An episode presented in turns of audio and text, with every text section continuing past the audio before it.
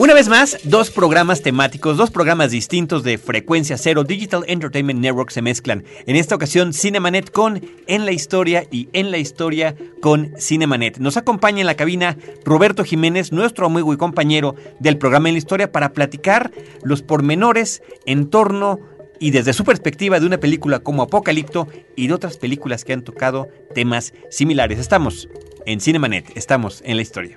Lee cine, vive escenas. La mejor apreciación de la pantalla grande en Cinemanet. Carlos del Río y Roberto Ortiz al micrófono. Bienvenido.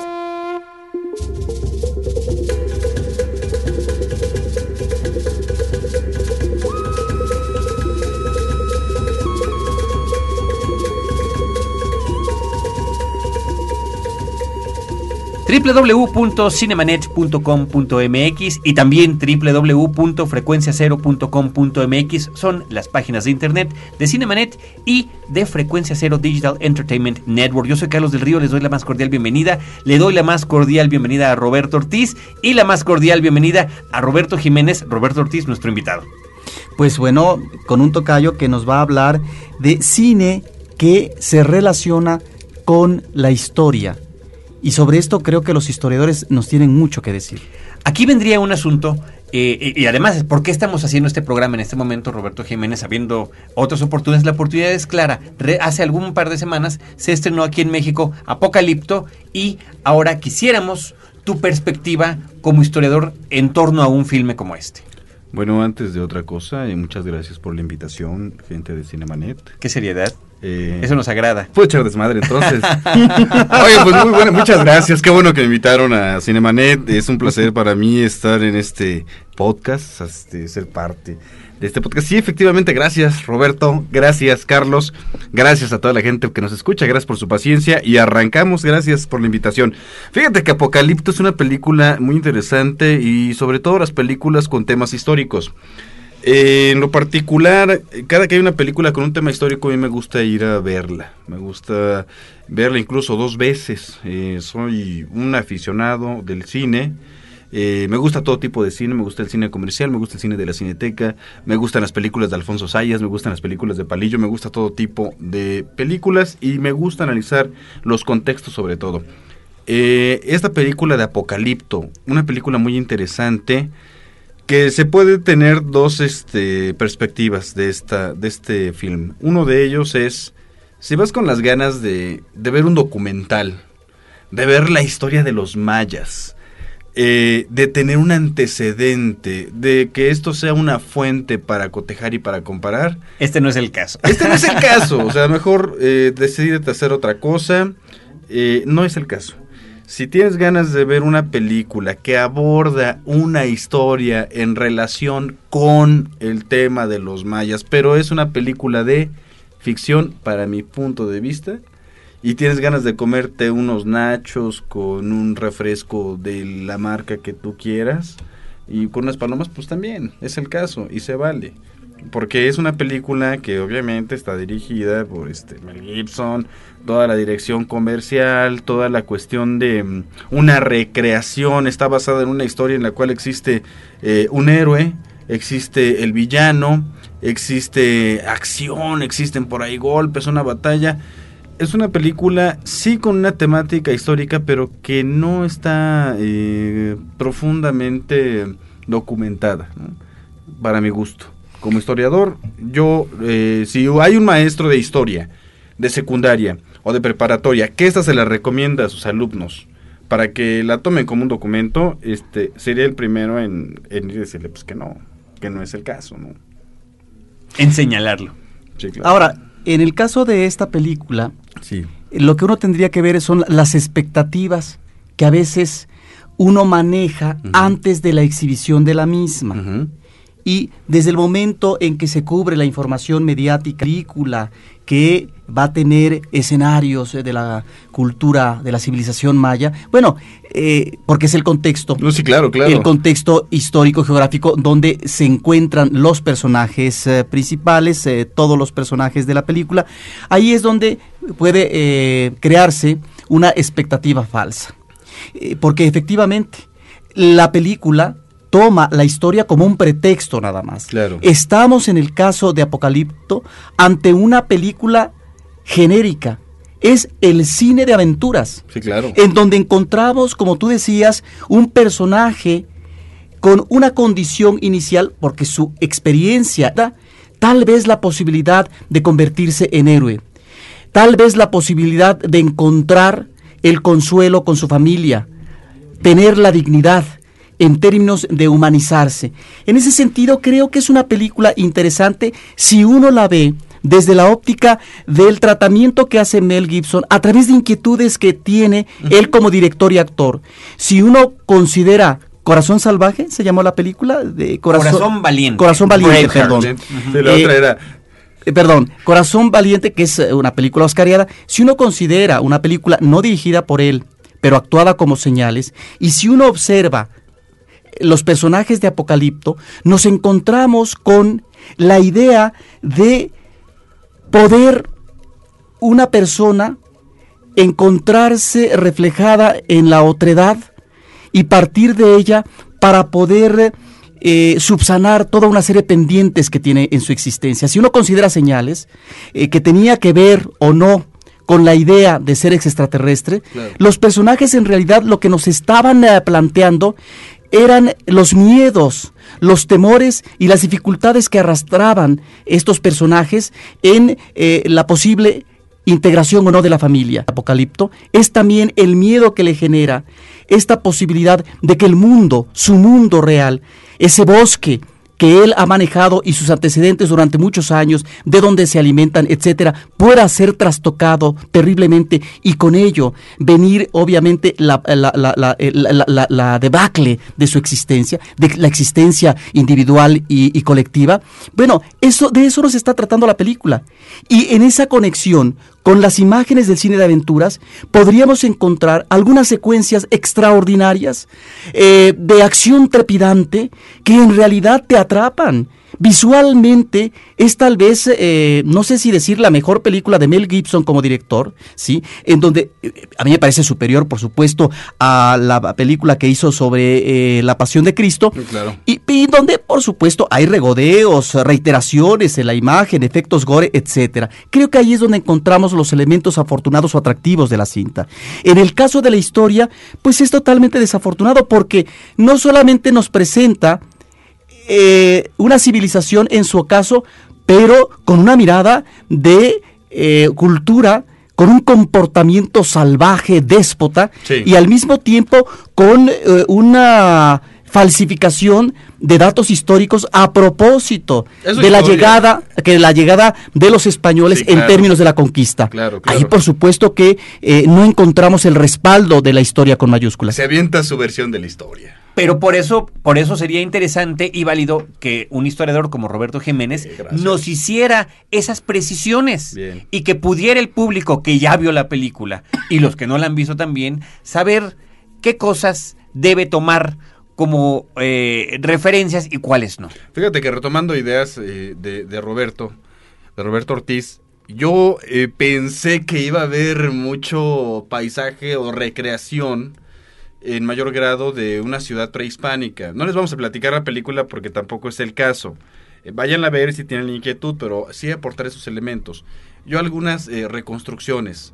Eh, acerca de la ciudad que reconstruyen, es una ciudad este, en el Petén, en Guatemala, con una crestería ahí que no se alcanza a ver muy bien si es este chenes o qué tipo de estilo. No hay una eh, concordancia en cuanto a los datos históricos en arquitectura. Uno, hay un dato que manejan en, en, al momento de la, de la casa, del tapir, que si se comía en la región este del sur de América, ¿no?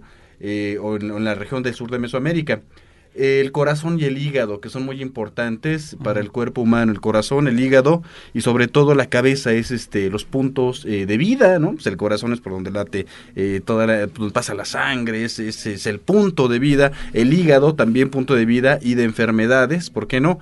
Y eh, la cabeza, que ahí no la tratan, pero bueno, la cabeza es donde se resguarda este el tonali, que es el espíritu, que, que alguien cuando tiene un susto, ¡oh!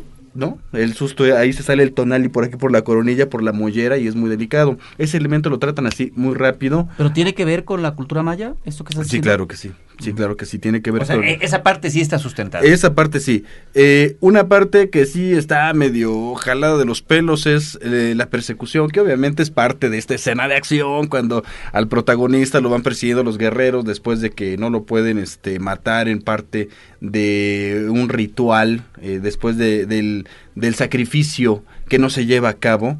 Eh, cuando lo van persiguiendo, que es una persecución larguísima.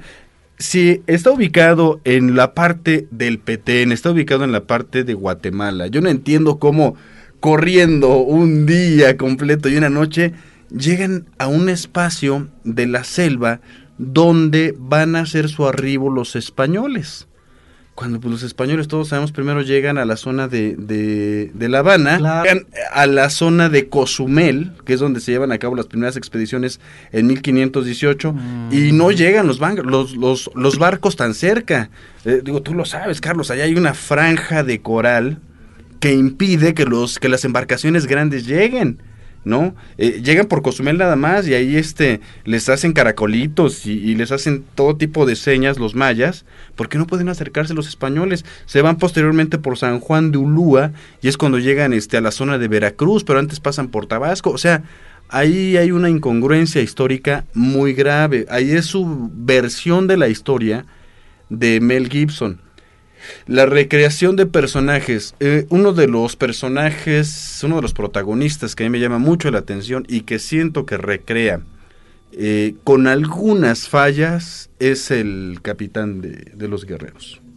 Eh, hay un atuendo, cuando vean la película, si no la han visto, y si ya la vieron, chequenlo por favor. La recreación del vestuario las narigueras, ¿no? Que usa el guerrero, todo el atuendo del, chongo, del peinado, el tocado en la cabeza, todo esto en, las sociedades, en todas las sociedades mesoamericanas, reflejaba un estatus eh, social, un nivel de poder, de dominio dentro de la pirámide de estratificación. Y este guerrero me gustó Aparte que tiene una cara de maldito, el, personaje es muy bueno, es así con el, con el estereotipo de guerrero que todos tenemos del siglo XIX, que es alto, fuerte, así super mamey, y que tiene unas eh, mandíbulas de sacrificado eh, como decorado en el, en el hombro y en el antebrazo, me parece que es el izquierdo. Esto era, esto sí se usaba, y esto no es nada nuevo, esto lo obtuvieron eh, revisando parte de la iconografía maya, que esto es muy común encontrarlo, ¿no? Ah, muy estilizada, eso sí. Eh, no, claro, claro, claro, muy estilizado. El tocado también, este, su, su peinado, algunos de los rasgos. Fíjate que me hubiera gustado que tal vez bien documentado hubieran explicado ese tipo de ah, rasgo del perfil maya, que se lograba colocando una, una hoja en la parte superior de la nariz que eso era lo que daba este toque estético de la nariz curva o aguileña, que no todos los mayas la, la, la, tenían así. Se, se, se, obtenía o se tenía este perfil utilizando una hoja, ¿no? Es parte. Me hubiera gustado también que en esa película, se, si se iba a hacer este, algo así, eh, en un tema de una cultura tan importante, que se hablara eh, no solo del sacrificio de la parte sangrienta, sino de la eh, deformación que, craneal, ¿no? Sí, pero los sacrificios es un hecho que sucedían de esta manera. Ah, no, claro, sí, los, el sacrificio era así. ¿Es del corazón? sí, eso fue, eso fue lo, que me gustó. Ahora, esta película está ubicada en una época en la cual los mayas llevaban a cabo sacrificio en un periodo tardío. Estamos hablando del posclásico. En este, eh, del clásico al posclásico. ¿De qué periodo estamos hablando? Estamos hablando en un periodo en el cual llega un sacerdote a la zona de los mayas. Eh, primero llega por la zona de mm, de la costa del Golfo, baja por Tabasco y llega a la zona de los eh, de los putunes o de los eh, mayas itzáes, a la región de Chichen Itzá, la región de los brujos del agua. Eh, ese sacerdote se llamaba eh, Hecatl Topiltzin Quetzalcoatl, mejor conocido por todos nosotros como Quetzalcoatl, que para los mayas va a ser este la representación de Cuculcán, ¿no? ahora bien, este personaje con toda la carga de conocimientos propia del altiplano central, lleva consigo el culto a la serpiente emplumada, pero también lleva consigo la práctica de los sacrificios humanos. este, este periodo de sacrificios va a ser ya muy tardío. No quiere decir que los mayas este, eh, no lo practicaran. Sí se practicaba, pero lo que era más común era el autosacrificio. ¿En qué incurría esto o qué quiere decir el autosacrificio? Autosacrificio no es otra cosa que en honor a una deidad perforarse la lengua, perforarse los lóbulos de las orejas y los varones perforarse los genitales así como va. Y la sangre que escurría era, eh, se recogía en, en, papel y esto se quemaba, se quemaba este, con copal, eh, en braseros y esto los sacerdotes o la gente que lo quemaba lo aspiraba y se ponían unos pasones. Eh, sí, porque para quien no lo sabe, este, y para quien lo sabe también, no lo hagan muchachos porque eso no es muy sano. Con el copal te puedes intoxicar. O sea, te das unos pasones terribles en un espacio cerrado así como este, con nuestra cabina, que no es muy, muy amplia, que tiene 20 metros aproximadamente. En un espacio cerrado tú eh, aspiras copal y te intoxicas, empiezas a ver visiones. Entonces esto se hacía como parte de un autosacrificio, no lo digo yo, lo dicen las estelas, está de hecho parte del, sacrificio que se puede observar en este tipo de representaciones, es cuando una, una un personaje, eh, ya sea en una pintura mural o ya sea en un relieve en piedra, este, em, o en estuco, tiene unos puntitos en la boca. Esos puntitos van a significar siempre el sacrificio. Ahora, ¿cómo lo sacrificaban? Lo que me gusta de esta película es que cuando lo sacrifican, no están esperando ellos, ay, voy a ser sacrificado en honor del dios este, del agua, de Chak, que para la región maya es Chak, el dios de la lluvia, ¿no? Voy a ser sacrificado en honor de Chak, que es el equivalente a Tlaloc. Eh, y, qué buena onda. No, aquí se explica cómo se llevan, es, la parte sangrienta que explota Mel Gibson, cómo se llevó estas guerras para tomar cautivos y esclavos, prisioneros de guerra. Pues no los mataban, claro que no, porque eran fuerza de trabajo, aparte que es sometimiento de los lugares. Esto no es nada nuevo, esto no lo hacían los, los, los eh, mayas nada más. Esta fue la base de crecimiento de una cultura como los mexicas. El sometimiento me parece que muy importante porque a partir de ese miedo inicial que tiene el personaje principal, al ver a otra tribu desposeída que va emigrando porque eh, seguramente no encuentra los elementos de alimentación, de sostén, etcétera. Y ese miedo se impregna, que por cierto le dice, no sé si su padre, hay que superar ese miedo. Sí. Eh, creo que la película también está remitiéndonos, digo, no es que queramos eh, establecer o magnificar la cuestión mítica, pero es a partir de este miedo individual como después vemos en la llegada de ellos como prisioneros, cómo este miedo se va a convertir en una especie de idolatría también, ¿no? De fanatismo propio eh, de eh, una religión o de una manipulación por parte del sacerdote que está en la parte superior de la, de la, de la, de la pirámide. Eso también eh, lo está trabajando Bell Gibson. Sí, eso lo trabaja muy bien, sobre todo cuando llegan al, al, a la ciudad y refleja parte de la organización, así como que recrea un poquito de la, de la vida cotidiana en torno a este, esta organización. Eh, una imagen que seguramente vio Hernán Cortés, que seguramente vieron los conquistadores, los templos y las cabezas rodando, ¿no? Esto era muy común en la zona del altiplano, repito. En el área maya se llevaba a cabo, no en esas grandes construcciones este, como el Tikal, no. Esas estructuras, repito, son del Tikal, no este, nada que ver con la zona que, que Mel Gibson está planteando en su película. Pero sí el sacrificio en sí, ¿no? Eh, les voy a platicar rapidísimo. Una persona era sacrificada cuando era hecha prisionera en una guerra. Pues de ahí el problema de las guerras floridas, de ahí que los caltecas fueran aliados de los españoles porque estaban hasta el que, estaban hasta el tope de que los agarraran como industria del sacrificio, ¿no? Llegan los españoles y dicen, pues quítanos este güey, ¿no? Que ya nos está, que nos está sacrificando, que se lleva a nuestras mujeres, que se lleva a nuestros hijos, y sobre todo en épocas de sequías, que es lo que está reflejando la película, que es cuando también la niña está diciendo que, que hay una epidemia, porque hay una sequía. Hay una parte donde hay una epidemia y una sequía, y buscan de alguna manera eh, ganar el favor de los dioses, en este caso de Chak, el dios de la lluvia, de qué manera, llevando a cabo sacrificios. Eh, a la gente que sacrificaban tenía ciertas características. Cuando era periodo de sequías, pero se hubiera visto tal vez, qué bueno que no lo supo Mel Gibson, si lo se hubiera visto este, muy fuerte, a quien sacrificaban eran a los niños. Niños que tenían remolinos en la cabeza y que los obligaban a llorar. Entre más lloraran, entre más ruido hicieran, eran propicios y aptos para el sacrificio. Que bueno, repito, que no lo supo Mel Gibson, si no, hubiera visto, hubiera pasado ahí este eh, una mortandad de, de, chamacos. Esto no es nada nuevo, esto se sabe gracias a trabajos como excavaciones que se realizaron en la zona de Tlatelolco donde en un templo encontraron este cerca de 50 eh, cadáveres y todos de niños con perforaciones craneales y toda la, onda. ¿Eso qué quiere decir? Que hubo una época de sequía en ese lugar ¿Qué es lo que se refleja en la, en la película? Luego viene la cuestión de, bueno, hay un fenómeno natural y, parte de lo que salva la vida del protagonista.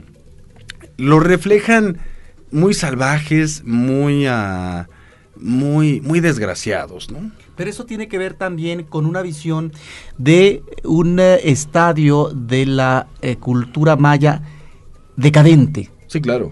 Pero creo que la visión es eh, muy degradante, es como ignominiosa. Sí, claro, en eso, en eso coincido contigo. Este, no, no estoy de acuerdo si se maneja la visión de, de que eran unos ah, sanguinarios y que solamente, como si vivieran solamente para estar jorobando al prójimo, ¿no? ¿Dónde están esos esplendores de una civilización tan importante como la maya y con eh, tantos ah, avances eh, científicos. avances eh, y científicos arquitectónicos simplemente por decir este en, en, la cuestión arquitectónica me hubiera gustado ver en esa película también para equilibrar un poco las cosas entre la parte sanguinaria y la parte de desarrollo cultural tal vez algunas personas haciendo escultura con estuco.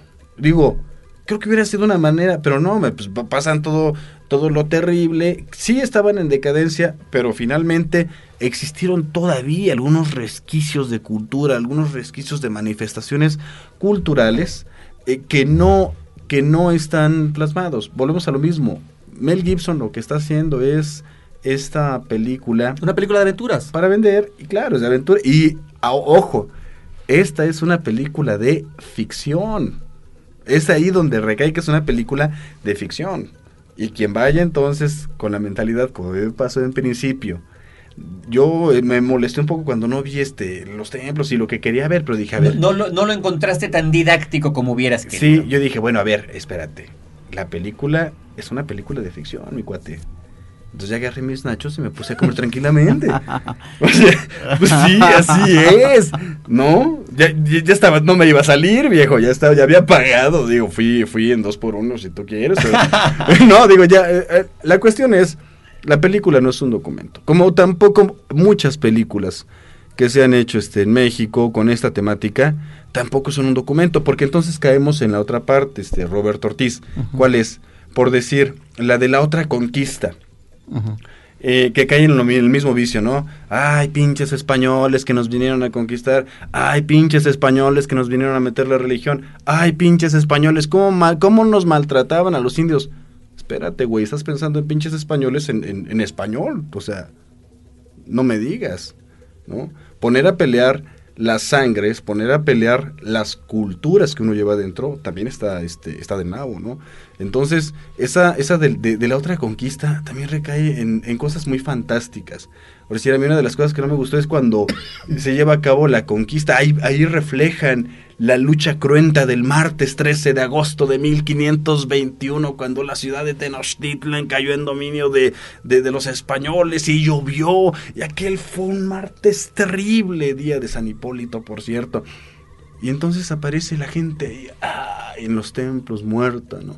Con la, con, la, con, la cara mirando hacia el sol, pero ¿cuál sol si estaba lloviendo? Entonces mirando hacia el cielo nublado y, y lloviendo y toda la onda y aparecen los tlacuilos, que eran estas personas, eran estas eh, agentes especialistas en hacer los códices, y aparece uno de los tlacuilos eh, eh, escribiendo todo lo que está ocurriendo, dibujando todo.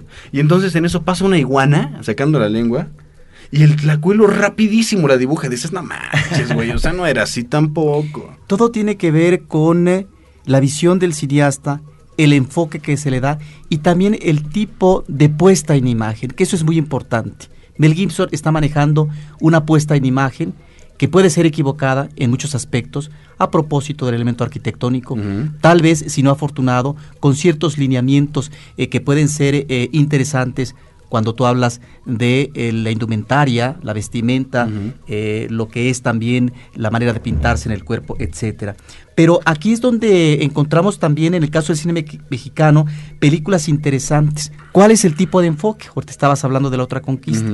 En el caso de Cabeza de Vaca, ah, de Nicolás Echevarría, ahí encontramos la visión de un conquistador que llega a territorio de lo que va a ser México y que el conquistador se integra a estos elementos de la cultura, de hecho se vuelve chamán, ¿no? Es un hombre que eh, llega a probar eh, ciertos elementos, productos de la naturaleza, eh, que le crean alucinaciones y entiende esta visión propia del que va a ser sometido y conquistado finalmente por una cultura superior en términos tecnológicos, etcétera.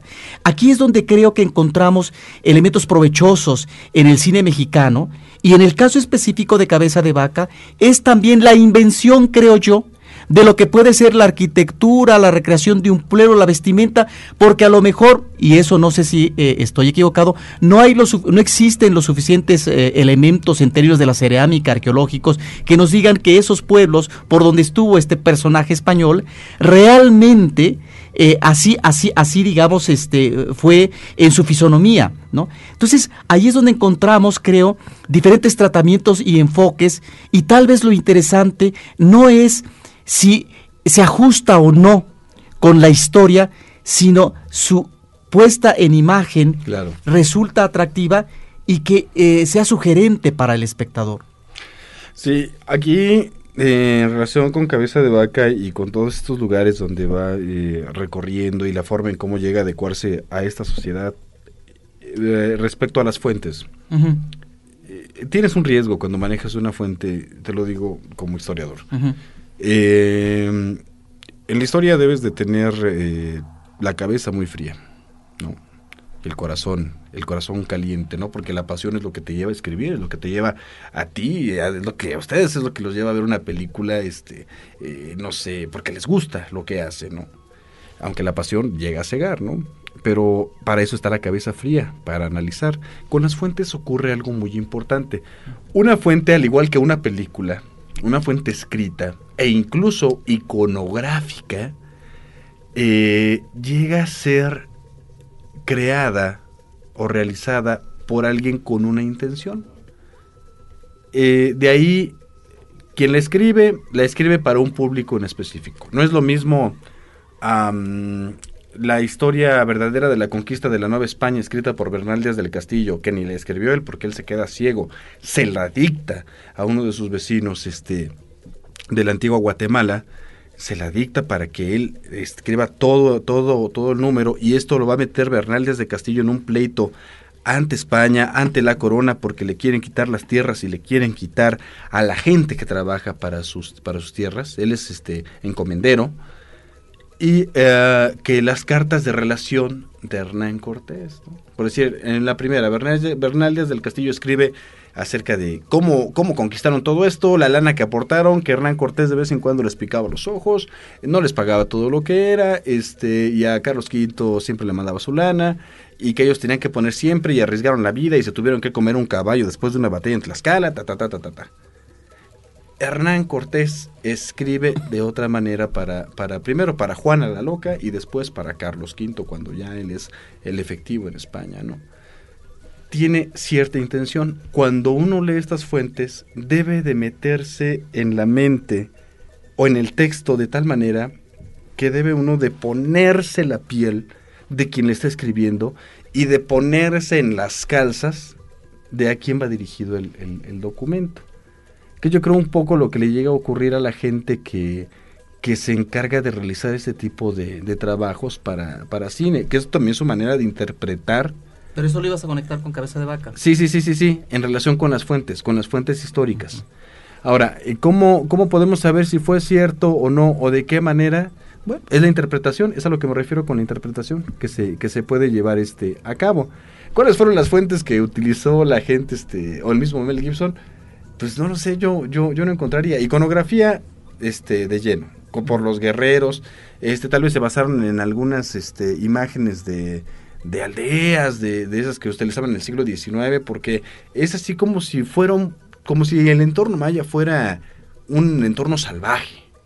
Que es así, a mí no me checó mucho ese dato. Dije, bueno, eh, existían aldeas, pero no estaban aisladas así como para ser eh, conquistadas a cada rato por, lo, por los mismos este, mayas, no, todo estaba perfectamente organizado este, mediante un señorío, o en este caso en la zona del sur se le llamaba casicazgos, de tal manera que podías saber eh, de qué gente podías obtener tales o cuales beneficios, tales o cuales productos, ¿no?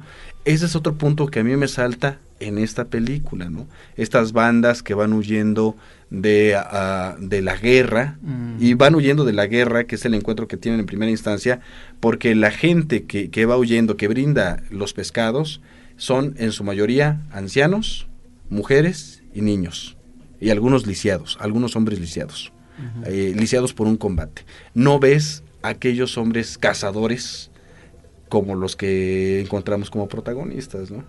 Entonces esos datos también es donde yo insisto que es una película este, pues de ficción, ¿no? O sea, ahí se está inventando su historia Mel Gibson, se está inventando su historia para qué, pues para que le resulte toda la, la, película, se vale, ¿no? Y que además eh, está funcionando muy bien en taquilla. En su primer fin de semana de exhibición en Estados Unidos creo que recaudó 14 millones de dólares. Ha seguido manteniendo una buena recaudación y bueno, vamos a, ver cómo funciona su, exhibición durante varias semanas en este país. Y además de los reconocimientos que de alguna manera o nominaciones está obteniendo, ¿no? Ya lo vimos, una nominación como película en idioma extranjero en la entrega de los Globos de Oro y su actual nominación en la categoría de maquillaje justamente por toda esta recreación de la que los dos Robertos nos estaban hablando, no únicamente de la indumentaria, sino también de todos los accesorios y las características eh, físicas. Yo, yo creo que un gran mérito que tiene la película es que es hablada en maya. ¿En qué maya? ¿Quién sabe? Es que también eso lo criticaron los puristas del idioma maya, que tergiversaban el idioma. Ahora, aquí viene otra cosa. Sí, porque en la traducción, es que aquí eh, es lo que yo te digo, ¿en qué, en, qué lengua maya? ¿En cuál de las variantes de la lengua maya? Habría que ver, porque se utilizan términos como misericordia. Esos términos son, perdón, judeocristianos. Eh, cuando están pidiéndole a Ishel, la diosa madre de la tierra protectora, misericordia. No, espérate, o sea, la misericordia es un elemento propio de la cultura este judeocristiana, de la cultura conquistadora, como que ahí se adelantó este la protagonista al, al, al, bautismo, al que iba a ser sujeta posiblemente, y si antes no la sacrificaban. Entonces, sí, este tipo de elementos sí están, este, saltan también mucho. Pero al menos hay esa intención de no hacer una película en inglés que se suponga que está hablada en maya, ¿no? Es, es, porque sería grave, imagínate los mayas hablando en inglés, y que ya es una característica de cómo es, pero así lo han hecho con los romanos y lo han hecho con los griegos claro, y lo han hecho con quien sea, ¿no? Sí, claro, y con los egipcios. Con los franceses también. Exacto. Sí, acá ahí está la película El perfume, escrita por un alemán eh, dirigida por un alemán, protagonizada por gente de habla inglesa, principalmente de Inglaterra y también estadounidenses como Dustin Hoffman, ubicada en Francia, ¿no? Qué buena película. Eh, sí y no. Ambas Pero no es el tema, ¿eh? Ok, eh, sí. regresando, regresando a los mayas. a mí me gustó escribirla y dije, bueno, entonces, sí, ese es, este es lo, lo, que yo vería como, como un mérito, aunque algún mayista me diría, ¿sabes qué? Que, que, no me, que a mí no me gusta por lo precisamente esta cuestión del lenguaje, cómo se usa, bla, bla, bla. Bueno, eh, algo, algo diferente debía existir. Y es uno de los méritos que yo en lo personal le veo a la, a la película. Ahora, todo esto que nos has platicado resulta interesante porque encontramos el referente de la veracidad histórica, si está o no en la película, que es lo que no podemos tener como espectador común porque no tenemos el conocimiento eh, de diferentes aspectos eh, de la cultura o de la historia. Entonces, qué bueno que nos das estas precisiones porque nos permite ubicar esa parte que hay que insistir. Lo maneja como pretexto Mel Gibson para hacer una película de ficción en el rubro del cine de aventuras, donde encontramos eh, algunos logros en términos de la narración tan dinámica con algunas escenas realmente impactantes, desde esa primera eh, secuencia de la casa del eh, tapir. Del tapir. ¿sí? Entonces hay que considerar eh, los dos elementos, pero sobre todo la consideración que es una película de corte industrial y que en ese sentido, en su intencionalidad comercial, busca otro tipo de consideración de respuesta por parte del público. Pues por parte de Cinemanet, Roberto Jiménez, queremos agradecerte el tiempo que le has dedicado dentro de la cabina y fuera de la cabina para poder haber realizado este primer crossover entre nuestros programas y queremos además recomendarle a la gente que nos esté escuchando que en frecuenciacero.com.mx puedan escuchar a Roberto Jiménez con su podcast semanal en la historia. En la historia. Sí, este podcast, bueno, es un podcast en el cual hablamos, pues ya lo dice el nombre, de historia. Y justamente en estos últimos capítulos los hemos dedicado a, las, a una cultura prehispánica muy importante a la cultura prehispánica teotihuacana. Ahí hablamos de sacrificio humano, hablamos este, de culto a los dioses, hablamos de arquitectura, hablamos de todos estos elementos de los cuales tocamos hoy una puntita. Ahora sí que nada más les dimos a probar la puntita. Si quieren conocer lo demás, pues entonces eh, estén inmersos en la historia con nosotros. Muchas gracias, eh, Roberto Ortiz, muchas gracias, Carlos, por esta invitación y pues espero que no sea el primero y el último debut y despedida. Por supuesto que no, eh, encontraremos siempre el pretexto grato para que nuestros caminos se puedan cruzar una vez más. Roberto Jiménez, Roberto Ortiz, muchísimas gracias al público que nos está escuchando. Recuerden Cinemanet dos veces a la semana en su versión en podcast www.cinemanet.com.mx y en la zona metropolitana de la Ciudad de México una vez a la semana en radio en vivo jueves 10 de la noche Horizonte 107.9 FM del Instituto Mexicano Radio. Hasta la próxima.